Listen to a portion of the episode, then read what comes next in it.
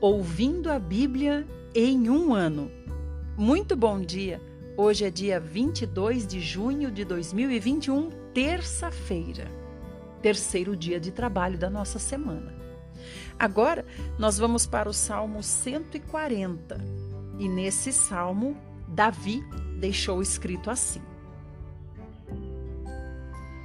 Ó Senhor, livre-me dos homens maus, do homem violento pois vivem planejando maldades e cada dia se reúnem para provocar brigas e problemas. As palavras deles são mais perigosas que veneno das serpentes. Tem veneno de cobra em seus lábios. Proteja-me, Senhor, das mãos dos maus. Salve-me dos homens violentos, porque eles se esforçam para me tirar do seu caminho. Cheios de orgulho, preparam armadilhas para me apanhar, laços para prenderem meus pés, redes para lançarem sobre mim. Sim, eles tentam de todos os meios armar ciladas contra mim. Eu, no entanto, digo ao Senhor: O Senhor é o meu Deus. Ouça, Senhor, a minha oração, pedindo misericórdia. O soberano Senhor, meu Salvador, poderoso, o Senhor guardou a minha vida nas batalhas. Não permita que os pecadores realizem seus planos malvados para me destruir, para que não se orgulhem. Ó Deus, faça voltar contra eles mesmos a maldade que espalham com as suas palavras. Caiam brasas sobre eles e sejam tirados dentro do fogo ou em poços bem fundos de onde jamais possam sair, sejam atirados. Os mentirosos jamais conseguirão uma posição firme nesta terra. O homem violento será castigado com a violência, golpe sobre golpe. Sei que o Senhor cuidará pessoalmente do aflito e do necessitado e fará justiça ao pobre. Por isso, os justos darão graças ao seu nome, e os homens íntegros viverão para sempre na sua presença. Provérbios 17, verso 22. O coração alegre é bom remédio para o corpo, mas a tristeza na alma acaba com a saúde do homem. Livro de Atos, capítulo 14. Em Icônio, Paulo e Barnabé foram juntos à sinagoga, como de costume, e pregaram com tal poder que muitos creram, tanto judeus como gentios. Mas os judeus que desprezaram a mensagem de Deus despertaram desconfiança contra Paulo e Barnabé entre os gentios. Apesar disso, eles ficaram lá um longo tempo pregando corajosamente, e o Senhor dava provas de que a mensagem deles vinha mesmo de Deus, dando aos dois o poder de fazer grandes sinais e maravilhas. Mas o povo da cidade ficou dividido. Uns concordavam com os líderes judaicos e outros apoiavam os apóstolos. Quando Paulo e Barnabé souberam de uma conspiração para provocar uma revolta de gentios e de judeus e seus líderes contra eles, para maltratá-los e apedrejá-los, fugiram para salvar a vida e foram para as cidades de Licaônia, Listra, Derbe e a região próxima e pregaram a boa nova por ali. Enquanto eles estavam em Listra, encontraram um homem paralítico dos pés, aleijado desde o nascimento e que por isso nunca tinha andado. Eles estavam ouvindo Paulo pregar. Quando Paulo olhou, ou melhor, ele estava ouvindo Paulo pregar. Quando Paulo olhou diretamente para ele e viu que ele tinha fé para ser curado, disse em alta voz: Levante-se e fique em pé. O homem pulou sobre os pés e começou a caminhar. Quando a multidão que ouvia Paulo viu o que ele tinha feito, gritou na língua licaônica: Estes homens são deuses que vieram a nós em forma humana. A conclusão deles era que Barnabé era o deus grego Júpiter e que Paulo, por ser o principal orador, era Mercúrio. O sacerdote do templo local de Júpiter, situado na frente dos portões da cidade, trouxe carros cheios de flores para eles, oferecendo bois em sacrifício à porta do templo diante do povo. Verso 14. Mas quando os apóstolos Barnabé e Paulo viram o que estava acontecendo, rasgaram as suas roupas e correram para o meio do povo, gritando: Homens, que estão fazendo? Nós somos simplesmente seres humanos como vocês. Nós viemos anunciar a boa nova a vocês para que abandonem a adoração destas coisas sem valor e passem a orar a Deus, o Deus vivo que fez o céu, a terra, o mar e tudo o que neles há.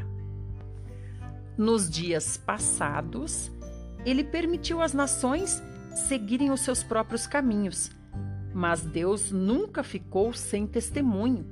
Sempre houve as coisas que lembravam a existência dele, as coisas boas que ele fazia, tais como mandar a chuva do céu e boas colheitas no tempo certo, e dar a vocês sustento com fartura e um coração cheio de alegria.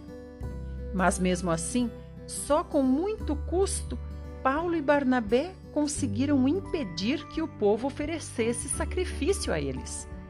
Todavia, chegaram de Antioquia e Icônio alguns judeus que mudaram o ânimo do povo. Eles apedrejaram Paulo e o arrastaram para fora da cidade, pensando que estivesse morto. Mas enquanto os discípulos rodeavam Paulo, ele se levantou e entrou novamente na cidade.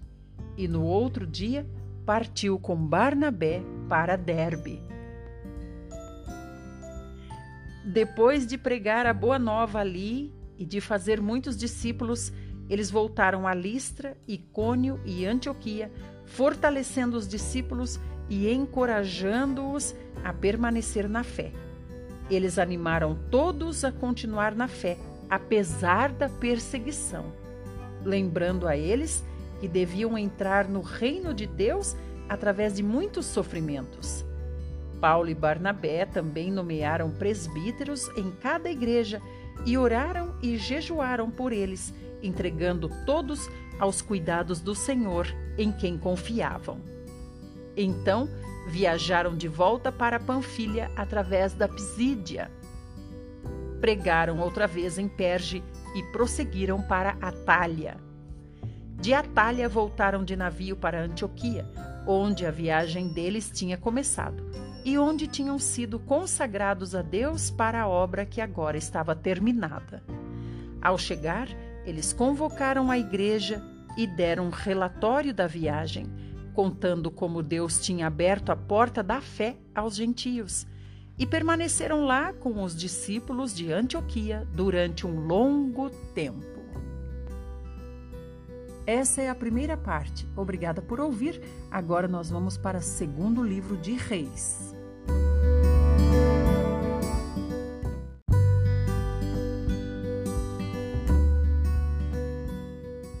Segundo livro de Reis, capítulo 3. No 18º ano do reinado de Josafá em Judá, Jorão, filho de Acabe, começou a governar o povo de Israel. O seu governo durou 12 anos. A capital de Israel era Samaria. Jorão fez o que era mal aos olhos do Senhor, porém seu pai e também sua mãe foram piores do que ele. Pelo menos Jorão derrubou a coluna de Baal que seu pai havia feito. Apesar disso, ele imitou o grande pecado de Jeroboão, filho de Nebate, que levou o povo de Israel a pecar. Messa, rei de Moabe, e seu povo eram criadores de ovelhas. Eles pagavam a Israel um imposto anual de cem mil cordeiros e lã de cem mil carneiros. Porém, depois da morte de Acabe, o rei de Moabe revoltou-se contra o rei de Israel e não quis mais pagar o imposto. Então, naquela ocasião, Jorão, rei de Israel, diante dessa atitude, preparou o seu exército, que ficou de prontidão para lutar contra Moabe. Ele enviou esta mensagem para Josafá, rei de Judá. Rei Josafá, o rei de Moabe se revoltou contra mim. Gostaria de saber se posso contar com o seu auxílio na guerra contra Moabe. Josafá respondeu: Conte comigo, rei Jorão. Os meus soldados e os meus cavalos estão às suas ordens. Estaremos unidos na luta contra Moabe. E perguntou: Quais são os seus planos de guerra? E Jorão respondeu: Subiremos pelo caminho do deserto de Edom. Então o rei de Israel partiu com os reis de Judá e de Edom. Depois de seguirem pelo deserto por sete dias, havia acabado a água. E não encontraram água para os seus soldados, nem para os seus animais. E agora o que vamos fazer? exclamou o rei de Israel. Será que o Senhor ajuntou a nós, os três reis, para cairmos nas mãos de Moabe? Mas Josafá, rei de Judá, respondeu: Não há um profeta do Senhor entre nós. Se houver, podemos consultá-lo. Ele falará em nome do Senhor e nos dirá o que devemos fazer. Então o oficial do exército de Israel respondeu: Eliseu, filho de Safate, está aqui. Ele era discípulo do profeta Elias.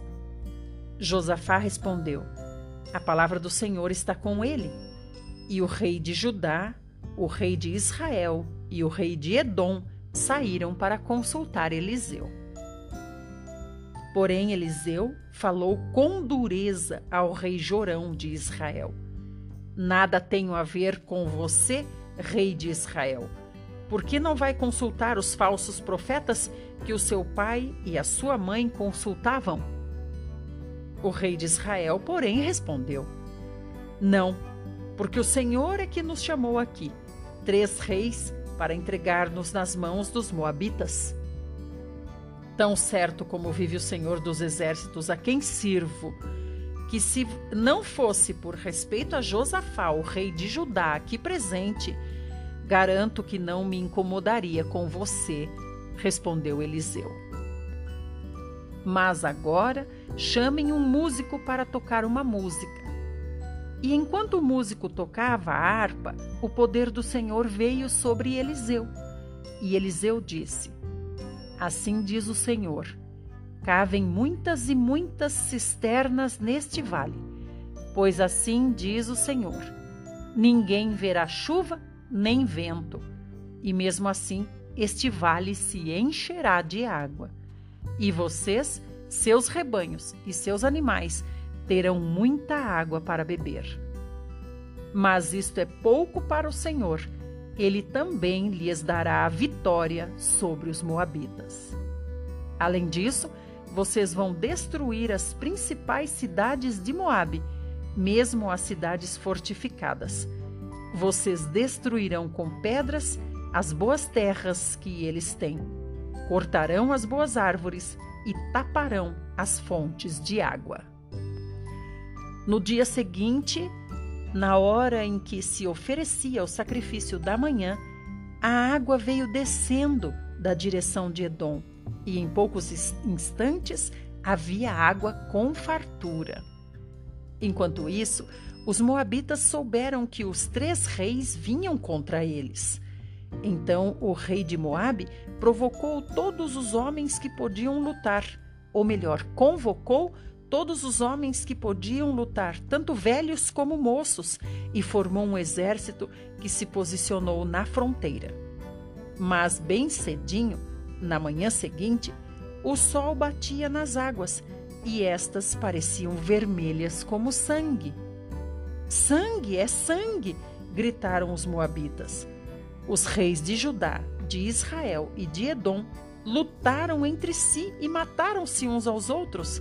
É o sangue deles que corre pelos caminhos nesta direção. Vamos depressa saquear o que restou. Quando, porém, eles chegaram ao acampamento inimigo, o exército israelita se levantou e atacou com fúria os moabitas e os fez fugir.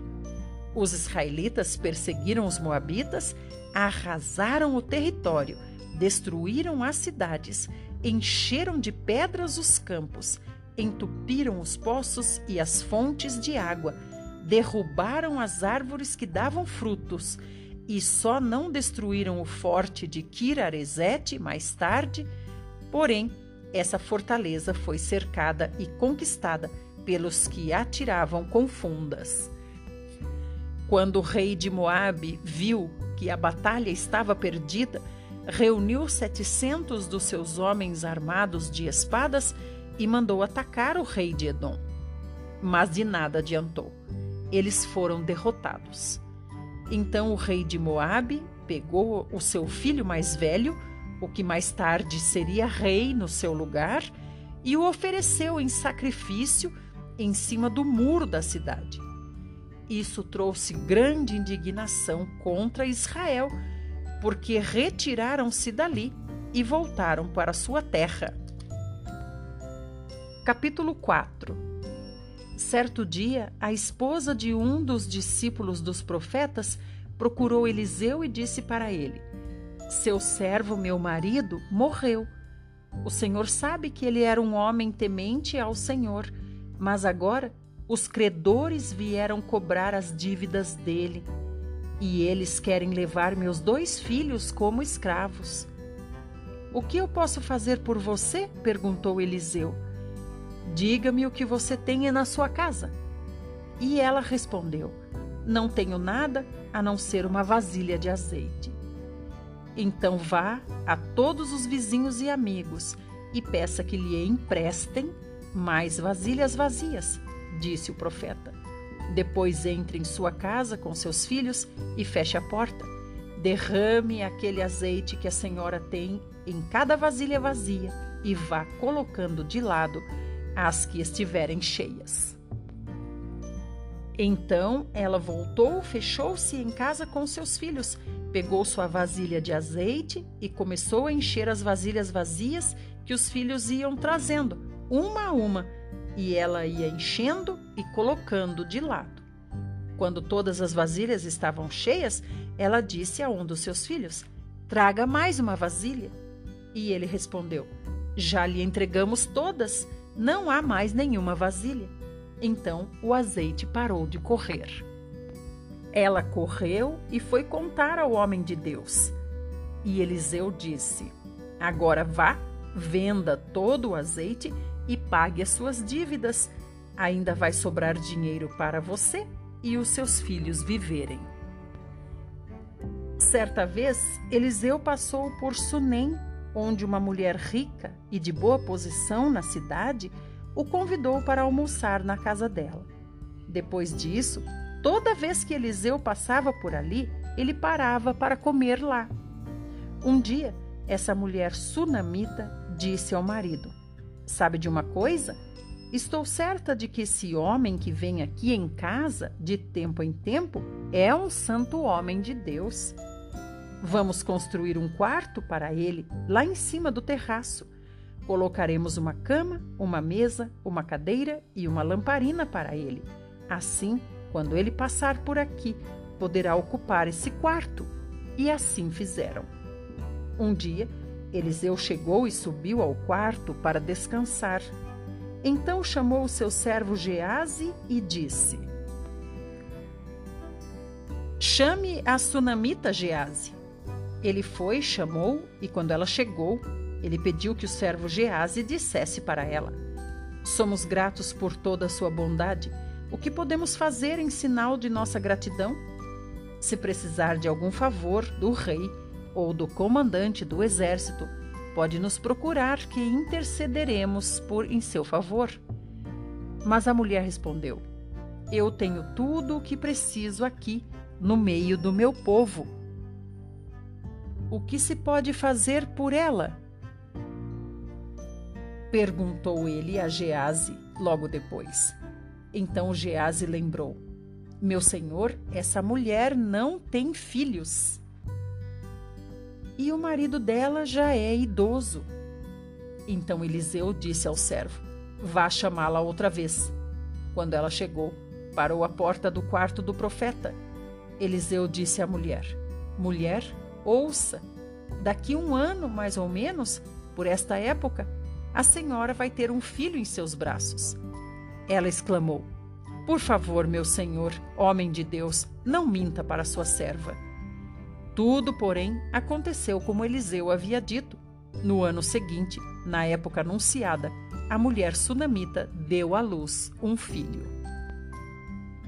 Muito obrigada por sua companhia. Muito obrigada mesmo. Que você ouça todos os dias que você receba esse óleo do Senhor todos os dias, que você se apresente como essa vasilha para Ele encher todos os dias. Continue sempre ouvindo.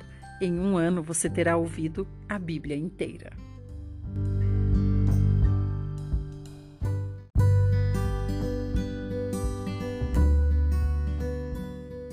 Livro Lições para o Viver Cristão. Tema se alguém não ama os irmãos. Página 311. Amar os irmãos. Todo filho de Deus tem uma vida suficientemente rica para amar todos os irmãos. Se a pessoa pertence ao Senhor, merece o amor dos irmãos. O nosso amor por um irmão deve ser igual ao nosso amor por todos os irmãos. O amor fraternal aplicado a um irmão deve ser igualmente aplicável aos demais. Esse tipo de amor pelos irmãos não faz distinção. Toda pessoa que é irmão merece esse amor. Se alguém odeia um irmão, isso prova que ele não tem a vida eterna nele não é necessário que odeie todos os irmãos. Basta que odeie um irmão para provar que não tem em si o amor fraternal. O amor fraternal de que estamos falando é aquele que ama todos os irmãos. Este é um pensamento muito sóbrio. Se um cristão não ama seu irmão, mas ao invés disso o odeia, ou se ameaça ou ataca o seu irmão, nós só podemos dizer que Deus tenha misericórdia dele. Eis aqui uma pessoa que pensa que é cristã, mas na verdade ainda não é salva. O fato de odiar um irmão prova que ele não é do Senhor. E isso é muito sério. Em circunstâncias normais, se um irmão tiver feito coisas que o irritaram, você pode exortá-lo e repreendê-lo, mas você não pode odiá-lo. Se ele tiver feito algo que provocou você, você pode ficar zangado com ele e você pode repreendê-lo severamente, mas você não pode deixar que haja nenhum ódio em você. Mesmo que, de acordo com Mateus 18, você o diga à igreja, sua intenção ainda deve ser de ganhar e restaurar esse irmão. Se não tiver a intenção de restaurar esse irmão e se o seu objetivo é apenas atacar e derrubar esse irmão, isso prova que você não é digno de ser chamado de irmão.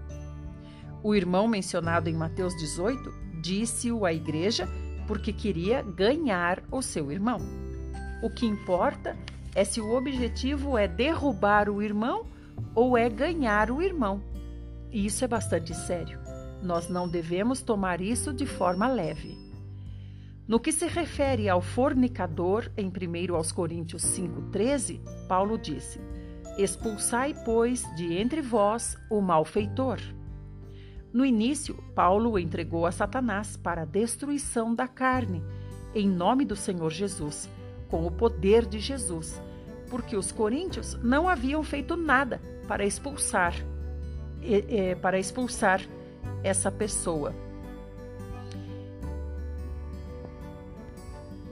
Será que essa atitude foi severa demais? Realmente foi bastante severa. mas Paulo agiu assim a fim de que o espírito da pessoa fosse salvo no dia do Senhor. O objetivo de ele ter a sua carne destruída no tempo presente era que não sofresse perda eterna. O princípio de dizer à igreja, em Mateus 18, visa a restauração. O afastamento, em 1 Coríntios 5, também visa a restauração. Quando Josué julgou Acã, disse: Filho meu, dá glória ao Senhor.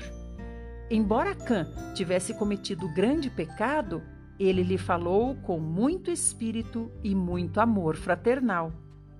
Davi apanhou as suas próprias vestes e as rasgou quando um jovem mensageiro lhe disse as notícias da morte de Saul. Ele pranteou, chorou e jejuou até a tarde. Quando alguém lhe contou sobre a morte de Absalão, Davi ficou muito comovido e, chorando, ele disse: Meu filho Absalão, meu filho, meu filho Absalão. Quem dera que eu morrera por ti, Absalão, meu filho, meu filho.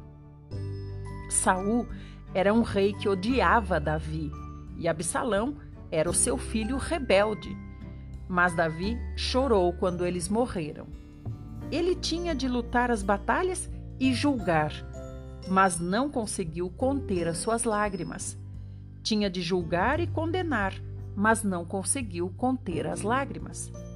Irmãos, se alguém só sabe julgar e condenar, mas não tem lágrimas nem tristeza, isso prova que não entende nada sobre o amor fraternal. Se alguém repreende um irmão apenas para derrubá-lo, essa pessoa não tem em si amor, apenas ódio. Odiar os irmãos é matar os irmãos e isso é muito sério. Certa vez, um irmão escreveu para Darby a respeito de excomunhão. As primeiras palavras de Darby foram: Creio que a coisa mais horrível é um pecador cujos pecados foram perdoados excomungar outro pecador. A reação de Darby foi algo que saiu de uma vida de amor. Sem dúvida, há muitas coisas que precisam ser resolvidas. Podemos excomungar um irmão ou uma irmã da igreja, caso isso se torne necessário. Mas nunca devemos alimentar ódio ao lidar com eles. 1 João 4, 20 e 21 fala assim: Se alguém disser amo a Deus e odiar a seu irmão é mentiroso, porque aquele que não ama seu irmão a quem ele vê, não pode amar a Deus a quem ele não vê. Ora, temos da parte dele este mandamento: que aquele que ama a Deus, ame também o seu irmão. Aqui, João nos mostra que amar os irmãos é igual a amar a Deus. Aquele que não ama o irmão a quem vê, não pode amar a Deus a quem não vê. Se queremos amar a Deus, precisamos amar os irmãos. Esse é o mandamento que recebemos de Deus. Devemos ser cuidadosos para não fazer nada que venha a ofender o amor. Não devemos ser descuidados e ofender os irmãos. Devemos amar-nos uns aos outros e devemos honrar o amor fraternal colocado no nosso coração. Não devemos deixar de lado o coração, pois Deus o colocou em nós a fim de que o usemos para servir e ajudar os irmãos. Devemos fazer com que esse amor fraternal cresça, seja fortalecido, seja cheio de poder. 1 João 3,17 diz assim: Ora, aquele que possuir recursos deste mundo e vir a seu irmão padecer necessidade e fechar-lhe o seu coração, como pode permanecer nele o amor de Deus? João não diz como pode permanecer nele o amor dos irmãos, mas diz como pode permanecer nele o amor de Deus. Porque o amor de Deus é o amor dos irmãos e o amor dos irmãos é o amor de Deus. O amor de Deus não permanece em alguém que fecha o coração para um irmão. Ele não consegue se enganar dizendo: Embora eu não ame o meu irmão, eu amo a Deus. O relacionamento com os irmãos vem do relacionamento com Deus. Se não nos relacionamos com os irmãos, também não nos relacionamos com Deus. Se rejeitamos os irmãos, o amor de Deus não está em nós. Obrigada por ter vindo. Quero convidar você para participar da, da, gravação dos áudios desse livro. A gravação acontece todos os dias às 6 horas da manhã no Instagram Watchman Me. Esperamos você!